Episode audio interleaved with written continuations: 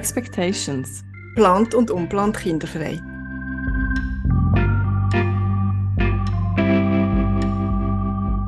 Ja, hallo und herzlich willkommen zur heutigen Folge. Im September hat die NZZ einen Beitrag über eine junge Frau gebracht, die sich aufgrund von ihrem Nicht-Kinderwunsch sterilisieren Es ist einer von mehreren Beiträgen, die letztes Jahr erschienen, die aufzeigen, auf welche Widerstände von Ärzteseite Frauen treffen, die für sich bewusst und reiflich überlegt für eine Unterbindung entschieden haben. In der Schweiz kann sich grundsätzlich jede Frau ab 18 sterilisieren lassen. Aber eben nur grundsätzlich. Zwischen Gesetz und Realität klafft eine Lücke. Frauen mit dem Wunsch nach einer Sterilisation treffen auf Willkür von den Ärztinnen und Ärzten. Die einen wollen es erst durchführen, wenn die Frau bereits Kind geboren hat, andere erst an einem gewissen Alter. Die Ärzte wollen sich halt irgendwie absichern. Es ist ja auch keine einfache Entscheidung. Wir haben bereits schon mal in Folge 4 über diese Problematik geredet.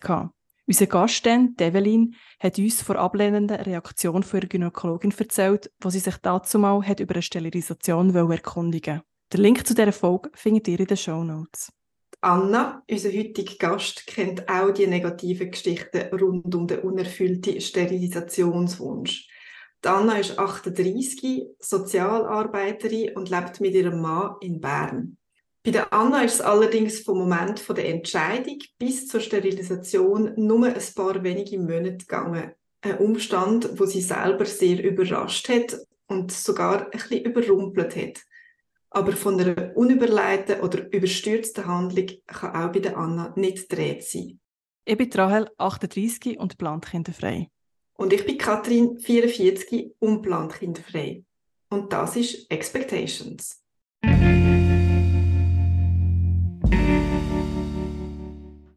Ja, hallo Anna, herzlich willkommen zu Expectations. Merci vielmals für die Einladung. Die Katrin hat es eingangs gesagt, äh, vor einer übereilten Entscheidung für eine Sterilisation kann bei dir eben keine Rede sein. Du hast schon in jungen Jahren gewusst, dass du kein Kind willst und darum hast du zum Teil auch recht Angst gehabt, schwanger zu werden. Sag uns, wie viele Schwangerschaftstests hast du schon gemacht in deinem Leben? Ich weiß es im Fall nicht. Unzählige. Ich weiß noch, dass es früher auch teuer war, um die zu machen, als ich jugendlich war. Und ich war dann auch froh, was günstiger geworden ist mit der Zeit. Mikrobudget hat es ja dann irgendwann ins Sortiment aufgenommen. Da bin ich sehr glücklich. Gewesen. Hast du genau. einen Multipack, Multipack kaufen? Genau, ja. Nicht, weil ich irgendwie bei der Verhütung nicht aufgepasst hätte oder nicht verhütet hätte, sondern einfach, weil der Zyklus manchmal unregelmäßig war und weil ich nachher ja, halt Sorgen hatte, dass es irgendwie gleich eingeschlagen hat und die wenigen Prozent, wo man da Restrisiko hat, irgendwie gleich ähm, könnten mich bereichen. Mhm. Aber du sagst, es ist ähm, aber mal Spaß beiseite mit der Frage nach der Schwangerschaftstesten. Eben, ähm, es hat ja andere Gründe, warum dass du die Schwangerschaftstests gemacht hast. Und nicht irgendwie, weil du da nicht hättest aufgepasst oder so, du nicht hättest verhütet und denkst, ja, ja, machen wir einfach mal. Sondern du hast schon doch ein eine Geschichte hinter dir, was so Verhütungsmethoden anbelangt, Sachen, die du noch nicht so vertreibt hast. Wir würden gerne da ein bisschen mehr wissen. Kannst du uns erzählen, so ein bisschen von deiner Verhütungsgeschichte? Ja, ich glaube, ich habe alles ausprobiert, was ich mir irgendwie vorstellen kann und habe wirklich nicht so einen einfachen Weg. Das Kondom habe ich immer zu unsicher gefunden, das wäre mir nicht wohl gewesen. Da habe ich über Jahre mit der Spirale verhütet. Ja, das ist äh, es ist schon gegangen, aber einfach massive Blutungen. Ich habe immer wieder Eisenmangel gehabt, habe nachher auch Eisen spritzen. Mhm. Es hat mich nachher nach äh, verschiedenen Mal wechseln und verschiedenen Spiralen gedunkt, dass es wie auch nicht kann sein kann, um so zu verhüten. Und dann äh, habe ich versucht, halt nochmal auf hormonelle Verhütungsmethoden umzusteigen, habe den Nuvaring probiert und auch verschiedene Pillen. Mhm. Und dort habe ich einfach gemerkt, dass ich mich wie nicht mich selber fühle. Mhm. Also ich bin jemand, der äh, Hochset und Tiefset und mit hormoneller Verhütung habe ich das Gefühl gehabt, bin ich einerseits ausgeglichener, das ist die positive Formulierung, aber habe halt auch nicht so die äh, wirklich gute Stimmungshöhe gehabt, Tiefs auch nicht. Das war mhm. der positive Aspekt. Gewesen. Aber unter dem Strich bin ich einfach nicht mich selber. Gewesen. Mhm. Das zu der Stimmung und das, was schon auch dazugekommen ist und was am Schluss vor allem der Auslöser war, auch für die Sterilisation, ist halt das verminderte Lustempfinden, das so schleichend gekommen ist. wo mit der Zeit ist mir einfach, am Anfang ist mir gar nicht so aufgefallen, es hat ja manchmal auch so ein bisschen Schwankungen und am Schluss habe ich wirklich gemerkt, gemerkt nein, jetzt stimmt etwas nicht mehr, das, mhm. ist, ähm, das bin nicht mehr ich. Also schlussendlich ist es für dich die einzige Lösung gewesen, für eine sichere Verhütung ohne Nebenwirkungen und auch einfach um unbeschwert können Sex haben, Lust zu haben, ohne Kinderfolgen. Ja, kann man schon so sagen. Oder ich habe einmal das Gefühl gehabt, es ist so. Ich denke, ich habe bis 36 ausprobiert und ich habe für mich nie eine Lösung gefunden, wo, ja. wo ich jetzt gefunden hätte, das wiegt es auf oder mit diesen Nebenwirkungen kann ich umgehen. Es ist immer ein Suchprozess geblieben, seit ich mhm. eigentlich ähm, verhüte. Und eben, ein Leben mit Kind hast du dir nie können vorstellen Bist du offen mit dem umgegangen? Hast du dann nicht Kinderwunsch kommuniziert in deinem Umfeld? Und wie ist dein Umfeld mit dem umgegangen? Ja, ich habe es eigentlich immer kommuniziert. dort ich denke, also wie es so ist mit so Themen, sehr unterschiedliche Gespräche gehabt. Ähm, sehr gute, lustige, wertschätzende Situationen erlebt, das auch mit Leuten, die selber sogar ein Kind möchten und, oder schon Kind haben dann und das gut verstehen, dass man selber keine will, ähm, haben. So unter dem Strich ist mir aber schon aufgefallen, dass immer ein Thema ist, so das nicht will Kind haben, ja, wo die Leute sich provoziert fühlen, mhm. Wo mhm. alle irgend anklingt, ähm, dass man ihre Lebensentwürfe vielleicht kritisiert wo nachher so undifferenzierte Aussagen kommen nachher mhm. und das teilweise wirklich von Leuten, die es nicht erwartet hätten. Also mhm. Leute, die sonst ein hochsprachliches Geschick haben, die gute Sozialkompetenzen haben und also, wo ich in Gesprächssituationen nie gerutscht bin, wo mir gedacht hat, finde ich jetzt nicht okay. Mhm. Ja, okay. Also eigentlich noch, noch interessant, weil es ist, äh, aber es wird dann sehr schnell sehr persönlich, oder? Aber mhm. oft, oftmals wird es eben so ein bisschen als äh, Smalltalk-Thema missbraucht, so dass Kind über Kind reden oder über Kindwellen äh, mhm. reden. Und, und lustigerweise, wenn man dann irgendwie sagt, man will keine, dann äh, kann es aber auch wirklich eine gegenteilige Reaktion auslösen bei Leuten mit Kind. Ja, genau. Mhm. Ich glaube, sie haben dann wie das Gefühl, dass ich ihr Leben irgendwie nicht interessant finde. Mhm. Oder wenn ich dann von meinem Leben erzähle oder warum ich keine will, ähm, eben, ich habe das Gefühl, es provoziert. Mhm, Dabei, das ist interessant. Ich habe den Eindruck von mir, dass ich sehr fest bei mir kann bleiben kann. Mhm. Ich arbeite ja beruflich in einem Bereich, wo man vorsichtig sein muss im Reden und schauen, wie man Sachen sagt. Aber irgendwie eckt man schon an mit dem Thema. Das ist mir immer wieder aufgefallen. Mhm. Und wie war das für dich, gewesen, wo deine Freundinnen oder Freunde haben davon Kind bekommen? Hast du dann dich mit deiner Angst, schwanger zu werden, einmal alleine gefühlt? Oder ist das immer noch so? Ja, ich, da, da habe ich mich schon allein gefühlt, ja. Es hat auch in meinem Umfeld ein paar Frauen gegeben, früher, die selber auch gesagt haben, sie möchten kein Kind und dann gleich bekommen haben. Mhm. Und das habe ich immer am schwierigsten gefunden, ja, muss ich schon ja. sagen. Es hat nachher halt auch so, also das sind meine Gefühle. Ich, äh, es ist ja schon auch eine Freude äh, dabei, wenn Leute, die man gerne hat, nachher äh, Lebenspläne finden, ja, einen Partner finden, Familie gründet. Aber es hat schon auch halt auch eine Verlustangst in mir ausgelöst, damit mhm. so eine Traurigkeit irgendwie, dass man wie äh, viel teilt im Leben, viel Gemeinsamkeiten hat und irgendwo lebt man ja auch von mhm. so Gemeinsamkeiten und das gestaltet ja auch eine Freundschaft und eine Beziehung. Mhm. Und da muss man schon irgendwie nachher wieder äh, schauen, wie es matcht und ähm, wie, wie man nachher wieder die Rolle findet in dieser Freundschaft. Mhm. Ich habe vorhin noch so gedacht, das klingt vielleicht jetzt ein bisschen hart, aber äh, gerade der Moment, wenn hm, vielleicht auch Leute Kinder haben, wo man denkt, die werden nicht halt auch gesagt, sie wollen kennen und sie haben dann, dass man sich so ein bisschen verraten fühlt. Mhm. Also, Oder halt, dass einem jemand etwas wegnimmt. Mhm, so. Mhm, mhm. Aber ja, ich habe nachher auch gemerkt, also das kann ich auch sagen, ich habe es nie gesehen, wie sich die Leute entwickeln, wenn sie älter werden. Es mhm. gibt wie jetzt Freundinnen, die sich auch, schöne Situationen ergeben haben, also wo Kinder bekommen haben, wo ich wie merke, uh, das sind sogar das sind neue Menschen auf der Welt, die ich auch mega gut mag. Mhm. Mhm. Oder jetzt auch mein, mein, mein Gottemädchen, die ist super. Die ist wirklich, und mein Neffe auch, ähm, mhm. Ja, die hüte ich auch gern. Jetzt mit meiner Schwester hat sich der Kontakt sogar intensiviert, hätte ich nie gedacht. Mhm. Und andere Bekanntschaften, die so ein bisschen belasteter geworden sind, wo ich äh, halt noch in dem Prozess bin. Es ist ja jetzt noch nicht lang, mhm. wo ich äh, hoffe, dass ich wie ähm, es schaffe, dem einen Raum gebe, dass ich halt einen Weg vor mir habe, wo sie nicht vor sich haben und dass man dort gleich immer wieder Gesprächsthemen findet und ja, äh, es schafft, um wieder so neu aufeinander zugehen und die Gemeinsamkeiten, entweder die man vorher hatte, kann anders weiterleben oder sich neue Freundschaften entwickeln, wo man halt andere Sachen mhm. auch gerne macht zusammen. Mhm. Ich will nochmal zurückkommen zu den Reaktionen von deinem Umfeld, so auf äh, deine Äußerung, dass du keine Kinder willst.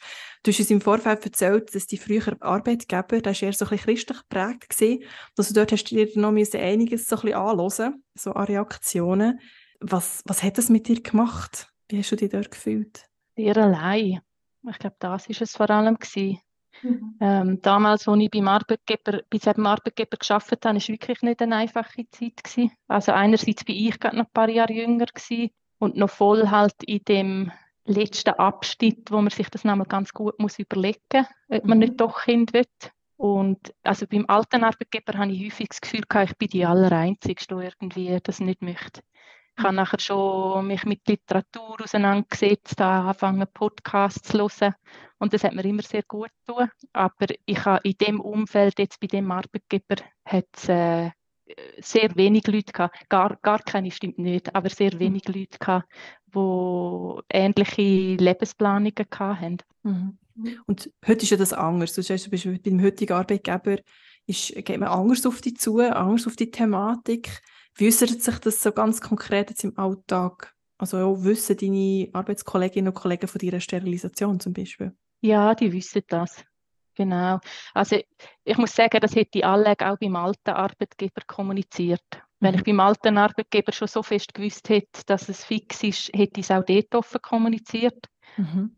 Ähm, beim neuen Arbeitgeber war es nachher aber auch einfacher gewesen, weil ich einfach Leute um mich herum hatte, die offener waren für die Thematik. Mhm. Und selber merke wie äh, so in Pausengesprächen, man hört ja zwischendurch irgendwelche Geburtsgeschichten oder Schwangerschaftsschwierigkeiten und da finde ich es fast ein bisschen lustig, wenn man nachher so eine Sterilisationsgeschichte, die ja eigentlich recht viel unkomplizierter ist, gesellschaftlich gesehen vielleicht so ein bisschen mehr aneckt, aber mhm. eigentlich ist es nicht so, nicht so intim, finde ich jetzt, wie wenn man eine Geburt erzählt oder äh, wenn man das Stille thematisiert und, und ähm, die Schwierigkeiten, die man dort hat, mhm. da dunkt es mich eigentlich, muss die Geschichte leiden in der Pause. Und das, was ich auch gemerkt habe, ist, man hat immer wieder Praktikantinnen beim neuen Arbeitgeber, wo noch unentschlossen sind jetzt mit dem Kinderwunsch. Und mir ist dort halt auch ein Anliegen, dass man, wie, dass man jungen Frauen auch zeigt, dass es andere Wege gibt. Mhm. Ich habe das nie gehabt, so Beispiel. Und darum mhm. versuche ich selber offener zu sein, dass man ja, das auch weiß und auch das Thema präsenter ist bei den Leuten. Mhm. Mega so eine Option ist ja mega gut, ja. Vorbild. Ja, ich versuche es. genau. Du bist jetzt seit 13 Jahren mit deinem Mann zusammen. Ähm, wie sind ihr eigentlich so als Thema Kind hergegangen? Ist das für beide immer von Anfang an klar gewesen oder ist das eine gemeinsame Entwicklung, ein Prozess gewesen? Das war schon eine gemeinsame Entwicklung und ein Prozess gewesen. Rückblickend kann ich sagen, wir haben nie einen Kinderwunsch gehabt. Mhm. Aber wir sind natürlich dann auch noch jung gewesen. Also wir sind zusammengekommen mit irgendwie 23 oder so. Da mhm. ist ja jetzt der Kinderwunsch auch noch nicht so ein grosses Thema oder Kind haben da dominieren irgendwie Studium und Berufswahl und mhm. Weiterbildungen. Ja, so ab 30 dunkt es mich, kommt das immer wie mehr, das Kinderthema. Geredet haben wir schon sehr, sehr früh darüber. Das kann ich sagen, auch schon, auch schon ab 23. Mhm. Es war einfach nie rum, der Kinderwunsch. Und nachher hat sich halt so entwickelt, so ab 30, wo dann die ersten äh, Paar im Umfeld auch Kind bekommen haben, haben wir wie gemerkt, ja, jetzt müssen wir ein bisschen intensiver reden. Nachher, als es dann näher auf 35 zugegangen ist bei mir, habe ich wie gemerkt, jetzt müssen wir, jetzt müssen wir wirklich dann irgendwie zu einer Entscheidung kommen. Ja. Genau, wir haben es sehr verkopft, nachher diskutiert. Also so also alles auf einer theoretischen... ja, nicht einmal Pro-Kontra-Liste. Es ist eigentlich, muss ich sagen, eigentlich immer nur Zeug auf der Kontraliste gestanden für uns. Aber mhm. wir haben wie manchmal das Gefühl gehabt, wenn wir so die konkreten Themen mit Kind genauer anschauen. Wenn wir alles geregelt haben, quasi, vielleicht findet man dann wie auch einen Wunsch dazu oder Lust dazu, uns zum Kind zu haben. Wie meinst du alles geregelt? Ja, Betreuungsaufgabe, ähm, Aha, wer so. wie viel arbeitet, mhm. die Arbeitsaufteilung im Haushalt, mhm. Wie sie absurde Details. Wir haben mal ein Gespräch gehabt darüber, wer recht würde merken, wenn Kind kleine Schuhe anhaben und so. weil, ich, weil ich meinem Partner gesagt habe, oder meinem Mann, er ist neu mein Mann, genau. Ich habe ihm gesagt, ähm, dass er das nicht würde checken wenn sie ja. klein sind. Und dann ist ja. die Diskussion losgegangen. Mama, ich würde es im Fall schon merken. Ja, ja genau, aber wie würde ich es denn merken? merken. genau. Also es ist genau. mega vorbildlich, aber auch, dass eigentlich ja. nach, nach so überlegt, okay, wie würde denn unser Auto aussehen? Wie würden wir das wirklich machen als Eltern? Also eigentlich vorbildlich, mhm. aber irgendwann hat eben das Herz gefällt, also wirklich der Wunsch gefällt. Die hat das sehr theoretisch zu geschlagen, aber eigentlich das Herz ist Absolut, nicht, ja. Also ich glaube, die, die intensivsten und lebendigsten Diskussionen haben wir darüber gehabt, wer wie viel Zeit für seine Hobbys hat und wer, mhm. wer, dann Betreuung übernimmt und mhm. wie wir zu Fremdbetreuung stehen. Und ja, es ist immer ein bisschen so gewesen, wir haben beide Kinder eher so mit Verantwortung assoziiert, mit ähm, abhängig sein, Verpflichtungen und ich, es dunkelt mich, so kann man einfach nicht in eine Familie starten. Also mhm. da muss man ja wie, muss man an andere Sachen denken. Kinderlachen, Nähe. Und ich bin jemand, der sehr vielseitig interessiert ist. Also ich glaube, man kann mich zu fast jeder Ferien überreden und ich habe viele Hobbys schon ausprobiert, weil es irgendjemand vorgeschlagen hat. Mhm. Und ich habe mit der Zeit nachher wie gemerkt, dass ich ein bisschen vorsichtig muss hinschauen muss, wenn ich wie kein Interesse nach Kind habe. Ja, ja. also eigentlich haben die wirklich vorbildlich alle Gespräche durchgeführt, wo man eigentlich müsste haben, wenn man plant, zusammen Kind zu haben. Weil mich denkt, mhm. irgendwie so im Umfeld merkt man, oh, die haben ja gar nie darüber geredet, wer eigentlich wie viel schafft und jetzt gibt es irgendwie einen Buff, weil mhm, genau, der eine ja. zu viel schafft ja. und äh, die andere meistens ein bisschen zu viel daheim ist. Absolut, ja. Also, ja erlebe ich auch so spannend. im Umfeld. Ja. ja. Und ja, geregelt hätten wir es, aber eben, es ist einfach, wir haben sehr viel Böcke gemacht und, und sehr viel ja. diskutiert und es ist immer wieder drin geändert, dass wir einfach uns kein Kind wünschen. Ja, Punkt. Also wenn, wenn beide sich kein Kind wünschen in der Partnerschaft, steht ja auch mal die, vielleicht Vasektomie als Thema im Raum, also die männliche Sterilisation, wo einfacher wäre durchzuführen. Es ist nicht so invasiv wie eine Sterilisation bei der Frau. Es gibt keine Vollnarkose. Ist das für euch auch ein Thema gewesen? Ja, natürlich, ja. Also es hat da schon einen, Teil gegeben jetzt in dem Prozess, den wir gemacht haben, wo es auch emotional schwierig war für mich, mhm. dass er mhm. die nicht machen will. Mhm. Es wäre wirklich, wie, wie gesagt worden ist, es ist einfacher, es ist kostengünstiger, es wäre wie logisch gewesen, dass er es macht. Mhm. mhm. Aber wir haben dann zusammen entschieden, dass es wie nicht äh, der Weg ist, wo wir gehen. Was sind schlussendlich die Gründe gewesen, dass die Mann doch nicht, oder dass er den Eingriff doch nicht zu 100 Prozent wollte? Wir haben einfach gemerkt, dass wir als Paar 100 sicher sind so. Das ist eigentlich über Jahre ja ein stabiler Wunsch gewesen und wir haben dort auch gewusst, dass wir zu einer Entscheidung gekommen sind. Aber das, was uns wichtig war, ist, ist, dass sowohl für ihn allein, wenn er den Eingriff macht, stimmt, als auch für mich würde stimmen, wenn ich jetzt den Eingriff würde machen, einfach als Person, als Individuum. Mhm. Und selber bin ich immer 100% sicher gewesen.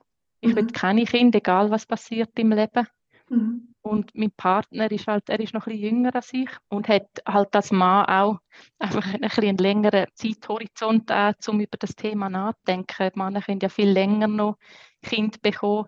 Das heißt, er hätte irgendwie über zehn Jahre müssen überblicken und es ist nachher schon um kleine Risiken gegangen, wo man da redet. Also mehr, wenn jetzt ich würde sterben zum Beispiel, über dann nicht irgendwie plötzlich, äh, keine Ahnung, noch eine jüngere Frau kennenlernt und nachher mit 43 gleich noch findet, er möchte das probieren.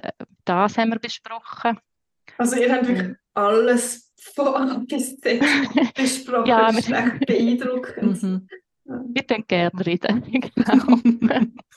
ja. Ja, und das, was ich auch kann sagen kann, wo, wo schon, wo ich wichtig finde, ist, er hat sich beraten lassen, er hat einen Termin gehabt und er hat es gemacht. Ähm, er hat gesagt, er sei so 98 Prozent sicher und mir hat es schlussendlich nicht gelangt.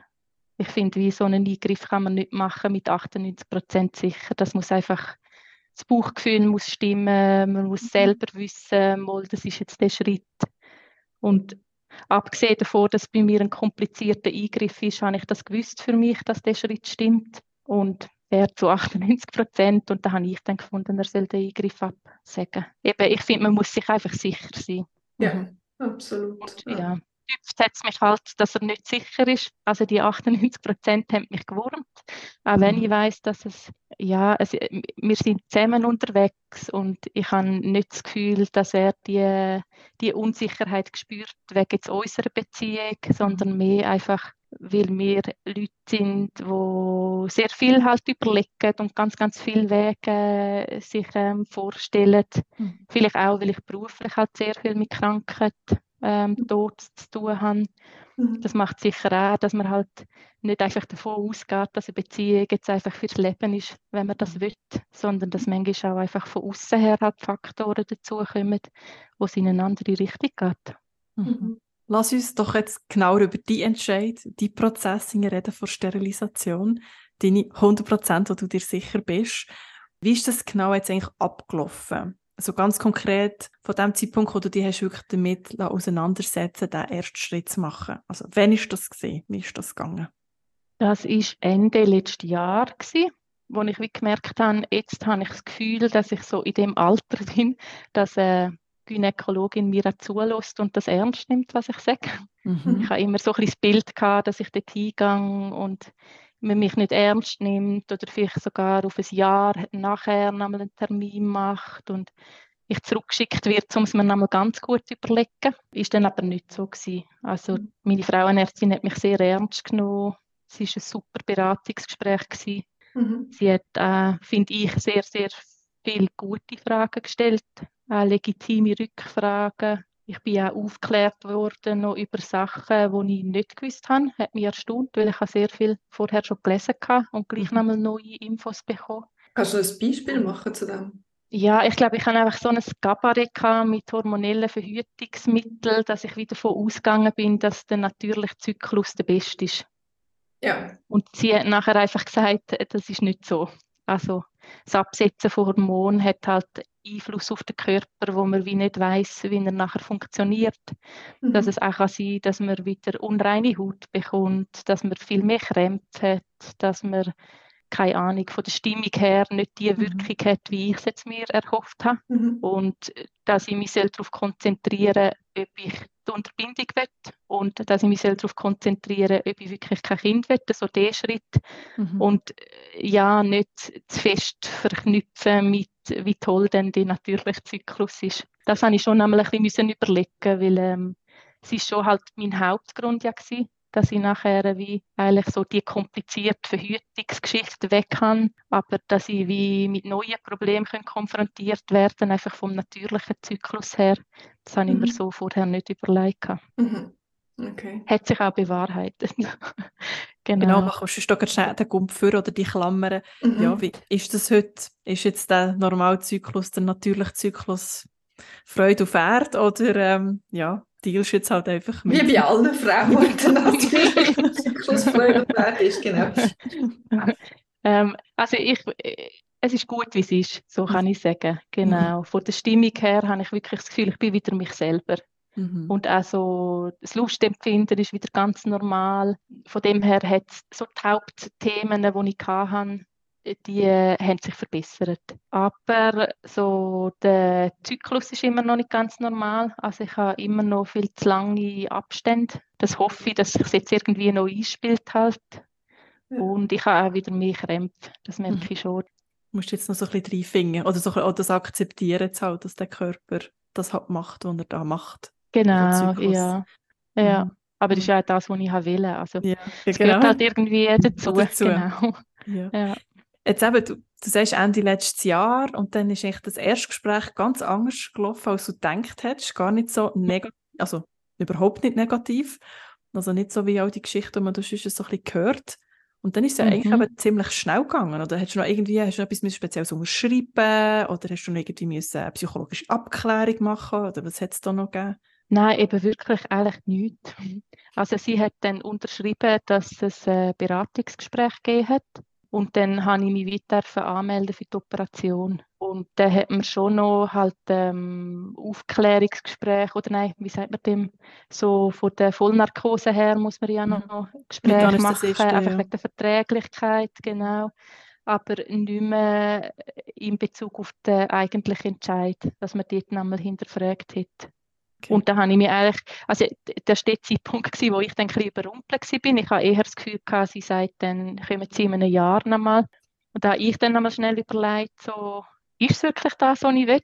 Und Mhm. habe dann aber Anfangsjahr gemerkt, mal, es ist das, was ich will. Es ist wirklich, da habe ich mich angemeldet und auch ähm, kurz darauf ab nachher den Obsttermin gehabt. Und da ist dann gekommen, der Obsttermin, der Tag vom Eingriff. Was ist in dir in vorgegangen an diesem Tag? Wie bist du in den Tag gestartet? Nüchtern natürlich. genau. Ohne Kaffee ins Spital. Genau. Mhm. Mein Mann ist mitgekommen. Mhm. Ähm, warten muss man nachher dort aber allein. Es ist, ähm, also es ist Mhm. schon so, man, man wartet halt nachher auf den Eingriff, wenn sie einen dazwischen nehmen. Ähm, habe mich dort aber sehr gut umsorgt gefühlt vom Pflegepersonal. Die sind alle nicht gewesen und ähm, haben auch alles super gut erklärt, wirklich. Was mit dir passiert? Und, also ähm, so noch jeweils ja. was sie machen. Ja, ja, und vor allem auch, wie lange das es noch geht. Ich habe nie irgendwie das Gefühl gehabt, dass man mich vergessen hat oder so. Mhm. Sie haben sogar gefragt, ob ich kalt habe. Da habe ich noch so Wärmedecken bekommen und so wirklich Mhm. für das, dass man immer so hört, dass Pflegepersonal so unterbesetzt ist und dass die so viel zu tun haben und sicher auch nicht so zu alt sind, wie sie sollten, Mhm. ähm, habe ich so gar nicht mit so netten Leuten gerechnet. Aber ich bin wirklich sehr positiv überrascht von der Umsorgung her. Und so innerlich, was ist äh, in dir abgegangen? Ja, schon einmal schnell so Meta-Ebene. Ist es wirklich das jetzt, der Weg, den ich einschlage, so kein Mhm. Kind habe? Bereue ich das irgendwann mal, den Eingriff? Dann schon auch noch so ein bisschen Wut auf den Mann, weil ich denke, er hätte jetzt da einfach am Nachmittag schnell können vorbei und jetzt Mhm. muss ich es machen. Genau, ja, es löst halt sehr viel Gefühl aus. Aber ähm, ich denke, das ist für mich auch einfach eine Reaktion vom Stress, den ich dann hatte. Mhm. Es ist ja gleich eine Vollnarkose und ein Eingriff und Mhm. etwas, wo man fürs Leben entscheidet. Ich habe jetzt nicht das Gefühl gehabt, dass ich mich irgendwie hintersinnt hätte oder es hat auch nicht Gedanken gegeben, wie, oh, ich will es gleich oder ähm, Mhm. ja, Mhm. Also, oh, ich will es gleich, Mensch, jetzt, ich will es gleich ring, so, das hast du nicht genau, gehabt. So. Mhm. genau, genau, ja. Und die Situation ist ja eigentlich schon noch speziell. Man ist ja, also man ist wie so ein Gynäkologenstuhl, oder? So der Gynäkologen-Untersuchungsstuhl. Man ist unten, man ist frei. Also du bist Mhm. ja eigentlich nackt. Ähm, und das Mhm. hat schon noch das ein oder andere ungute Gefühl jetzt auch noch in dir ausgelöst. Du hast ja nicht mit Nacktheit auch nicht, du hast gesagt, nicht irgendwie das Problem, aber da hast du dich wirklich auch entblößt gefühlt im wahrsten Sinn vom Wort, oder? Ja, das hat mich, also eben für das, dass man irgendwie von den Gesprächen, die man vorher hat mit Freundinnen und dem Umfeld und von den eigenen Gedanken, die man sich so macht, habe ich wie so das Gefühl, ist man immer eben so in dieser Meta-Ebene schwebend. Mhm. Und nachher so, das Spital ist einfach so ein Realitätscheck gewesen nachher. Mhm. Ich habe mir schon irgendwie überlegt, weil ich, also wie ich dann auf die Vollnarkose reagiere, das habe ich mir überlegt, so auf der körperlichen Ebene. Aber beim Eingriff selber habe ich glaub, ein eine naive Vorstellung gehabt. Ich habe irgendwie das Gefühl gehabt, es ist dann so meine Frauenärztin, die direkt, das ist auch die, die mich beraten hat, die hat operiert. Und da habe ich das Gefühl gehabt, dann ist vielleicht noch jemand von der Anästhesie dabei. Da sind wir so zu dritten oder so. Und es ist eigentlich ein Team. Es ist wirklich, äh, ich bin mit Bewusstsein in den Obstsaal gekommen. Da sind so viele Leute gewesen. Mhm. Und das überrollt schon so ein bisschen. Und Mhm. löst nachher eben auch aus, dass man ähm, ja, so, äh, das ausgestellt sein, auch körperlich versehrt werden. Und Mhm. man ist übrigens auch nicht nur unnackt, sondern man ist nackt. Man ist nackt, nackt. Es hat halt, klassischen Ja. äh, Spitalhemd, oder was? Das ziehen sie sogar am Schluss dann auch aus und legen einfach nur eine Decke drüber. Und das ist halt dann schon, wenn man sich dann so vorstellt, dass man das dritte ist und nachher ist man irgendwie siebte. Mhm. Ich habe sonst nicht so Probleme mit Nacktsein. Darum habe ich die Gefühle auch gar nicht so kennt. Ich habe mhm. nicht damit gerechnet, dass das käme mhm. bei mir. Mhm. Weil mhm. einfach die Schwelle bei mir recht hoch ist. Mhm. Aber muss sagen, dort war sie erreicht, gewesen, dass ich wirklich gemerkt habe, so, jetzt fühle ich mich unwohl und mhm. ja, jetzt geht es mir wie irgendwie zu näher. Ja, ich weiß nicht, ob ich die Parallelen machen soll, aber ich habe einen IVF-Eingriff und eigentlich sehr ähnliche Sachen erlebt. Also du liegst dann auch nackt auf einem Schragen und ja, bist der Arzt ausgeliefert, du bekommst zwar keine Vollnarkose, sondern bist einfach mit sonst äh, Medikamenten weggedröhnt und bekommst halt vielleicht noch ein bisschen mehr mit über, so von den Reaktionen von der, von der Ärzte. Jetzt ja. ist mein Leben in deinen, in deinen Händen oder in euren Händen und bei dir ist der Eingriff einer fürs Leben. Bei mir ist er verbunden mit ganz viel Hoffnung und irgendwie wieder der, der nächste große Schritt zum, zum weiteren mhm. Prozess. Und, und bei dir, das kann ich mir sehr gut vorstellen, aber ist es so ein bisschen wie, jetzt ist es ernst oder jetzt. Mhm. Ja, gell, man, ist, man hat dann so viele Emotionen mhm. in sich und irgendwie in so einer emotionalen Situation irgendwie mhm. dann so Fremde ausgeliefert sein. Mhm. Ja, ich kann mir vorstellen, dass das ja. recht ähnlich ist. Ja. ja. Und ich bin dann aber auch sehr froh gewesen, wenn ich die Drogen bekommen habe, weil man so mega müde wird und man einfach nichts mehr wett. Das, mhm. das dann irgendein sehr schön gefunden. Mhm. ja. Ja gut, und dann hat er geschlafen. Ja, also gut, ja eben auch erst ganz am Schluss. Mhm. mhm. Also mhm. gewartet habe ich. Ich hätte das Demesta bekommen, wenn ich es hätte wollen, mhm. aber habe ich gemerkt, dass ich irgendwie nicht will, den Prozess so mit dort klarem Kopf angehen. Mhm. mhm. Gleich irgendwie so im Hinterkopf keine, keine Ahnung, ähm, vielleicht in den letzten Sekunden irgendwie all die Stimmen im Kopf gehabt von ehemaligen Arbeitskolleginnen. Vielleicht überlegt man sich ja irgendwann doch noch anders.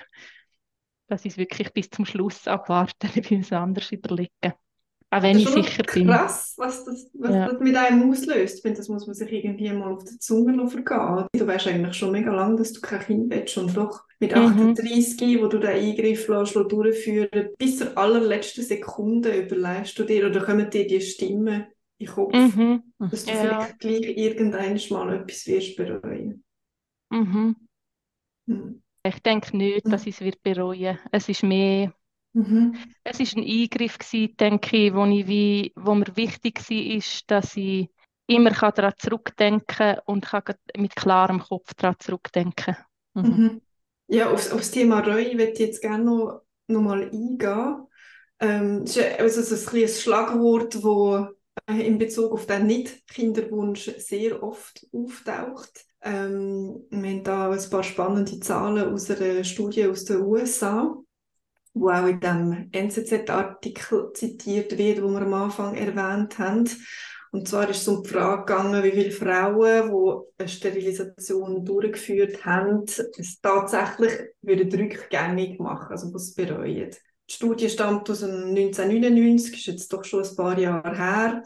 Aber ähm, damals haben sie über 11.000 Patientinnen befragt. Und das Interessante und wirklich Spannende ist, dass es Frauen, die bereits Mutter sind, den Eingriff öfters bereuen als die, die nicht Mutter geworden sind. Mhm. Und anscheinend spielt auch das Alter eine entscheidende Rolle. Also bei den über 30-Jährigen würden sich lediglich 6% nicht mehr sterilisieren lassen. Und bei den unter 30-Jährigen hingegen ist es jede fünfte. Also 20% was jetzt doch relativ viel ist. Und das tönt nach viel, aber es sind gleich viel wie die Eltern, die ihren Schritt bereuen, dass sie älter geworden sind.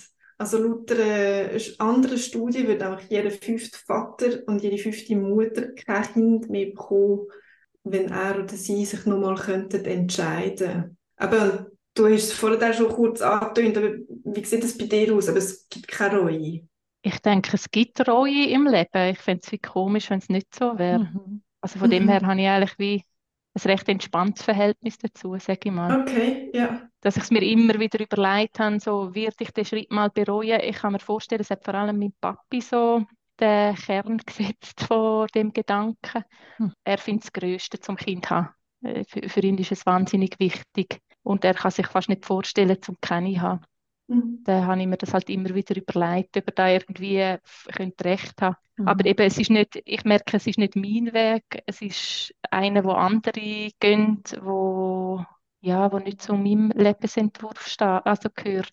Ich habe mir alles überlegt, was ich mir irgendwie könnte überlegen mit dieser Kinderfrage. Es ist wie fertig überlegt und Mhm. Mhm. wenn ich irgendwann mit 50 mal denke, dass ich es anders hätte können machen, dann ist es so. Mhm. Im Moment habe ich eher das Gefühl, wenn ich, oder ja, ich bin fast sicher, wenn ich jetzt Kind hätte, vielleicht auch unplant irgendwie eins bekommen hätte, ich habe das Gefühl, das würde ich bereuen. Da habe ich ein recht starkes Bauchgefühl, dass es einfach nicht gut kommt. Bleiben wir doch noch bei deinen Eltern. Du hast schon Stichwort erwähnt, dein Vater, so, so ein richtiger Kindermensch. Jetzt, gerade Eltern spielen dann noch ja manchmal in dieser Diskussion ja nicht ganz eine unentscheidende Rolle. Also haben sie geben uns dann noch vielleicht auch Wert mit oder eben so Glaubenssätze mit, was so die Familienplanung anbelangt. Jetzt, wie haben deine Eltern dazu mal so auf deinen Nicht-Kinderwunsch reagiert oder dann auch auf deinen Sterilisationswunsch? Ja, eigentlich hat sie mich einfach nicht ernst genommen. Oh. Ja, sie hat mich nicht ernst genommen. Sie haben einfach häufig gesagt, das kommt dann schon noch. Mhm. Ähm, vielleicht, wenn du irgendwie dann noch ein Stück älter wirst, nachher äh, wirst du merken, irgendwie, dass es der Weg ist, wo ich habe auch gemerkt, sie sind auch, äh, haben Mühe gehabt, halt, weil sie ihr eigenes Leben sehr fest mit und um Kind umgestaltet haben. Mhm. Also sie haben selber Kinder gehabt, sie sind beruflich mit Kind unterwegs gewesen. Mhm. Und wenn ich dann halt sage, ich will kein Kind, dann ist wie ihr ganzer Lebensentwurf wie krumm. Mhm. Ich glaube, äh, das ist so der Kern gewesen, wo dann manchmal schwierig war, ist, sind dann auch Fragen an mich gekommen, ja, was ich denn sonst mache im Leben. Und dort halt auch dann so, sind Hobbys wirklich so wichtig und äh, Mhm. Themen äh, nicht bös gemeint, aber halt dann gleich, ja, schwierig zum, zum nehmen. Also Ja. für sie halt schwierig zum Nachvollziehen, weil sie es halt eben nicht kennen, oder? Sie kennen den Wunsch nach Kind und den, kind, den Wunsch, Kind um sich herum zu haben und Genau. eben, sie kennen den Nicht-Wunsch halt nicht. Und weil sie halt auch eigentlich neben dem Kind gar nicht so viel Zeit hatten, um ihr Leben irgendwie anders zu gestalten. Mhm. Mhm. Ja, sie haben ja auch viel verpasst in ihrem Leben, weil es mich gegeben hat. Also Mhm. in dieser Mhm. Zeit hätten sie anders können machen Das sehen sie manchmal nicht so. Oder haben Mhm. sie früher manchmal nicht so gesehen. Mhm. Seit der Sterilisation hat es schon ein bisschen geändert, das merke ich. Jetzt ist es irgendwie angekommen, auch, dass es Mhm. so ist, wie es ist und dass es äh, nicht mehr wird ändern. Und es hat ja noch etwas auch noch mit der Beziehung von dir und ihrer Mutter jetzt auch noch gemacht. Da ist irgendwie ein Knoten geplatzt, hast du gesagt. Ja, es ist wirklich, also seit der Sterilisation ist es viel besser geworden. So in der Beziehung merke ich. Mich dunkt, sie stellt einfach plötzlich die richtigen Fragen. Mhm. Okay. So eher, ja, nach dem, also nach dem Termin im Spital hat sie mal angerufen und gefragt, wie es mir geht, jetzt mit der Entscheidung. Oder halt äh, gefragt, was ich so will in meinem Leben. Oder Mhm. Wie es jetzt ist mit Freundinnen von mir, die Kinder haben. Und Mhm. ja, so irgendwie offenere Fragen halt gestellt und nicht so schon irgendwie eine Annahme, die Mhm. reingepackt ist, Mhm. Ähm, wo suggeriert, dass es eigentlich gleich richtiger wäre, den anderen Weg zu wählen. Das ist ja mega schön, dass sich das so entwickelt hat. Ja, wir haben da irgendwie äh, halt über andere Themen anders angefangen zu reden, wo sie irgendwie plötzlich, glaube wie merkt, das ist jetzt wirklich das Leben, wo ich lebe, das, was mir wichtig ist und Mhm. nicht irgendwie mein Vorleben, bevor das Familienleben anfängt. dein Vorleben. Es ist dein eigentliche Leben. Es ist mein eigentliches Leben, Das, genau. Vor das Vorleben, das Vorspiel. Ja, irgendwie so eine Hab-Acht-Stellung, bis dann alles Mhm. losgeht. Irgendwie das ist ein bisschen Mhm. weggefallen. Und wie geht es dir heute? Was ist anders? Was hat sich verändert? Körperlich, mental, sozial? Ähm, vom Zyklus her haben wir ja schon so ein bisschen geredet. Ja. Ähm, das, was ich wie gerade nach der Operation gemerkt habe, ist, dass wie einmal so ein bisschen eine Welle gekommen ist von Traurigkeit auch. Mhm. So wirklich ein definitives Loslassen von, dass man halt nicht den gleichen Weg hat wie Freundinnen, Leute, die Mhm. einem näher sind, wo der Lebensweg wirklich einfach auseinandergeht. Also muss ja nicht definitiv sein, aber Nein. gleich einfach, es gibt viele Erfahrungen, die man einfach nicht teilt. aber auch super viel Schönes. Also ich merke, ich gehe wie, es ist eine grosse Erleichterung jetzt nach dem Eingriff und auch so eine Leichtigkeit irgendwie äh, Entscheidungen gegenüber, die gross sind. Also so Raum einnehmen, die grössere Entscheidungen, wo ich wie merke, ja, die kann ich jetzt treffen, weil ich mhm. werde immer ein kinderfreies Leben haben. Es ist immer einfach, sind meine Finanzen die vom Mann. Wir sind frei, wir werden frei bleiben. Mhm. Und es gibt wahnsinnig viele Möglichkeiten, wo, wo man nicht mehr so das im Hinterkopf hat, dass es vielleicht gleich irgendwie plötzlich noch anders kommt. Also jetzt wieder physische kleine Einschnitt braucht, um psychisch irgendwie mehr Luft und dann mehr Raum zu geben. Ja, und auch zum halt merken, ich bin richtig und andere sind falsch. Also ich bin schon eher der Typ, der sehr fest hört, was andere Leute sagen. Ja. Und wenn man halt so viele Stimmen hört von bist du sicher, das kippt mhm. irgendwann noch, das kommt irgendwann noch. So nach dem Eingriff habe ich wie gemerkt, hey, wow, jetzt habe ich es gemacht und es fühlt sich immer noch gut an. Und mhm. jetzt geht es weiter mit den Plänen, die ich habe und die ich mir wünsche. Und das war sehr bestärkend gewesen und so. Mhm. Mhm. Schön. ich glaube, die, die Leute, die so Sachen sagen, das kommt irgendein noch, oder der, der richtige Mann muss noch kommen, oder du musst noch ein bisschen älter werden, oder weiss Gott was. Ich glaube, die hören, sie hören vielleicht gar nicht unbedingt so richtig zu, was man ihnen erzählt, sondern denken mehr an ihre eigene Situation, genau. wo sie vielleicht mal drinnen gesteckt mhm. Was ja auch mhm. irgendwo durch etwas völlig Natürliches ist, aber es hilft. Es hilft nicht. Mhm. Ja, ist mir wirklich immer so gegangen, ja. Und ich habe auch das Gefühl gehabt, es ist sehr gefährlich, was gesellschaftlich da an Feedback kommt. Einfach, weil ich gemerkt habe, dass ich eigentlich, ich bin sehr sicher mit dem Entscheid mhm. und wenn dann die Leute immer wieder kommen und kommen und kommen, kommt man so drin rein, dass man denkt, man macht es falsch. Mhm. Und also ich bin weit weg davon gewesen, um einfach gleich Kind zu bekommen, dass ich jetzt da einfach mitmachen. Mhm. Aber ich kann mir schon vorstellen, dass es Leute gibt, die da sich das vielleicht ein bisschen weniger überlegen, weniger mit dem Partner darüber diskutieren und sich nachher vielleicht in Lebenspläne verrennen, die ihnen nicht entsprechen. Also du bist definitiv nicht die Erste, die wir interviewen, die uns das erzählt. Ich muss jetzt ganz fest an die Folge mit der Andrea denken. Ich glaube, sie ist anfangs 40 jetzt und erst jetzt so langsam mhm. wirklich mit sich im Reinen ist, mit dem Kindernichtwunsch und langs sich sehr beeinflusst äh, hat lassen von ihrem Umfeld, wo ihr gesagt hat, aber Kind haben ist doch eigentlich das Normale und das Natürliche. Mhm. Ja, Andrea, ihre mhm. Heisst, heisst nicht um, um sonst Befreiung. Also es ist mhm. wirklich eine Befreiung und ähm, mhm. ich zähle mich da definitiv auch dazu. Es ist ähm, ja, man lässt sich von außen vieles sagen und darum ist es so wichtig, dass wir bei uns bleiben mhm. und dass wir so Vorbilder haben, wie die auch, Anna, wo einfach auch, ja, wie du sagst, du zeigst schon andere Lebensmodelle auf und jetzt in deinem Fall auch, ja, auch ein Sterilisationsweg und es ist so wichtig, so wichtig, dass wir die Stimmen hören und dass du das mit uns so teilst, Anna. Merci, merci vielmal für das offene Gespräch mit dir heute. Merci vielmal. Danke gleichfalls. Ich finde es sehr schön, machen ihr den Podcast. Es hat mir auch gut getan, so die verschiedenen Stimmen zu hören. So bin ich an euch gelangt und äh, habe mich dafür gehabt, um mich zu melden. Mega gut. Oh, danke vielmals. Das ja. ist super Feedback. Ja, und äh, merci vielmals euch heute fürs Zuhören. Falls euch die Folge gefallen hat, dann empfehlen sie sehr gerne weiter. Und falls euch unser Podcast sowieso gut gefällt, dann unbedingt abonnieren. Abonnieren dort, wo ihr Podcast hört. Denn das Abonnieren hilft uns sehr, dass andere uns auch finden. Wie ihr uns jetzt auch könnt finanziell unterstützen könnt, all die Infos dazu findet ihr auf unserer Webseite expectations.ch. Bis zum nächsten Mal. Tschüss zusammen. Tschüss. Mehr zu unseren ganz eigenen Geschichten findet ihr in der Folge 1 und 2 jederzeit zum Nachhören auf expectations.ch oder überall dort, wo ihr Podcast hört.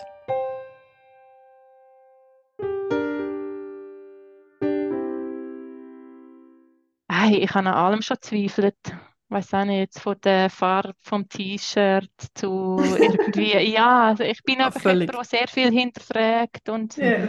im Kleinen wie im Großen. Mhm. Ich rechne fast ein bisschen damit, dass ich irgendwann mal denke, heute hätte ich gerade gerne ein Baby, aber wegen dem willst du es dann nicht 20 Jahre. Das finde ich mega gut. Ich glaube, das ist etwas, Ja. was ich mir jetzt auch ein bisschen zugestehe.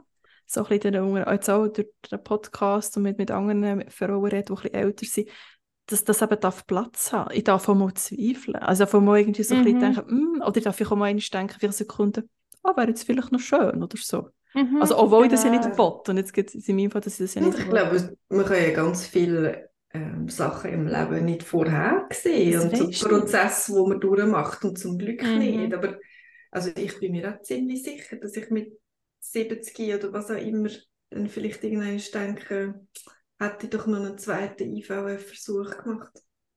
Ja, genau. Ja, Hätte, hätte sie es doch einfach nur mal versucht, es wäre ja nicht so eine wilde Sache Ja. gewesen. Aber in dem ja, Moment... einfach noch das letzte Mal. Ja, Nein. ja. Ja, eben, und das kannst du ja nur im Moment fällen, Mhm. dann die Entscheidung. Mhm. Das ist ja, und nachher ist es vorbei. Das musst du Mhm. einfach dem bewusst Mhm. in dem stellen, aber mehr kannst du wie nicht. Mhm. Und das ist aber auch noch etwas Wichtiges, was wir auch schon besprochen haben mit den Psychologinnen, die da sind oder in, der, in, unserer, in unserem Podcast. Dass, wenn man die Entscheidung bewusst fällt, und darum habe ich auch das Gefühl, dass deine Zweifel sehr, sehr gesund sind, weil du dich automatisch dann mit etwas auseinandersetzt, dass du, nach, dass du später viel weniger wirst hadern mit einer Entscheidung, weil du dich Mhm. dann dich mit dem auseinandergesetzt hast und es nicht einfach hast lassen, lassen schädern. Mhm. Sie, sie, Genau. also beide Psychologinnen haben gesagt, Frauen, die sich nicht sicher sind, ob sie Kind wollen oder nicht und das so quasi einfach mal so ein bisschen in die Menopause reinschlittern und mal Mhm. schauen, was passiert, die werden später schwieriger empfinden, mit Mhm. dieser Nicht-Entscheidung umzugehen, weil es ist aber Mhm. eine Entscheidung. Hat nie Mhm. stattgefunden. Mhm. Von dem her, Ja, das habe ich mir auch überlegt. ja. Also es ist bei mir mit ein Grund gewesen für die Sterilisation. Mhm. Aber einfach, ja, als, für ein Kind musst du dich auch entscheiden. Mhm. Und dann ist es da. Ja. Und, Und irgendwie, ich, dass ich wie also- irgendwann mal sage, hey, jetzt habe ich ein Alter, Mhm. ja, jetzt entscheide ich es. Mhm. Und aber du entscheidest, ich glaube, das ist der springende Punkt, das, was ich eben ergänzt jetzt noch zu, zu Katja noch sagen. Aber wichtig, dass wir, dass wir entscheiden und Mhm. vor allem, wie wir entscheiden, eben, dass wir entscheiden, weil wir es so wirklich unsere eigene Entscheidung und nicht von außen irgendwo beeinflusst. Mhm. Schlussendlich dann können wir auch nicht, wenn wir uns nicht entschieden haben oder später oder so halbpatzig entscheiden oder für jemand anderes entscheiden, Mhm. dass dann später irgendwie denken, oder jemandem können wir die Schuld geben oder jemand anderes finde ich, ja, wegen Mhm. dir habe ich so entschieden und, oder irgendwie, Mhm. oder weil ich eben nicht bei mir war und dann kann man so hässlich sein auf sich selber. Schlussendlich, ja, ich halt dann so entschieden für mich. Und soll ich dann jetzt irgendwie 20 Jahre irgendwie hässlich sein auf mich, dass ich halt für mich entschieden habe? Nein, irgendwie eigentlich nicht. Also, Mhm. dann ist, glaube ich, Ja. der, der Prozess so einfacher dann zu akzeptieren, weil ich habe es für mich ja selbstbestimmt entschieden und nicht irgendwie Mhm. jemand anderes hat es entschieden. So. Mhm. Das habe ich ganz viel entschieden Ja. gesagt.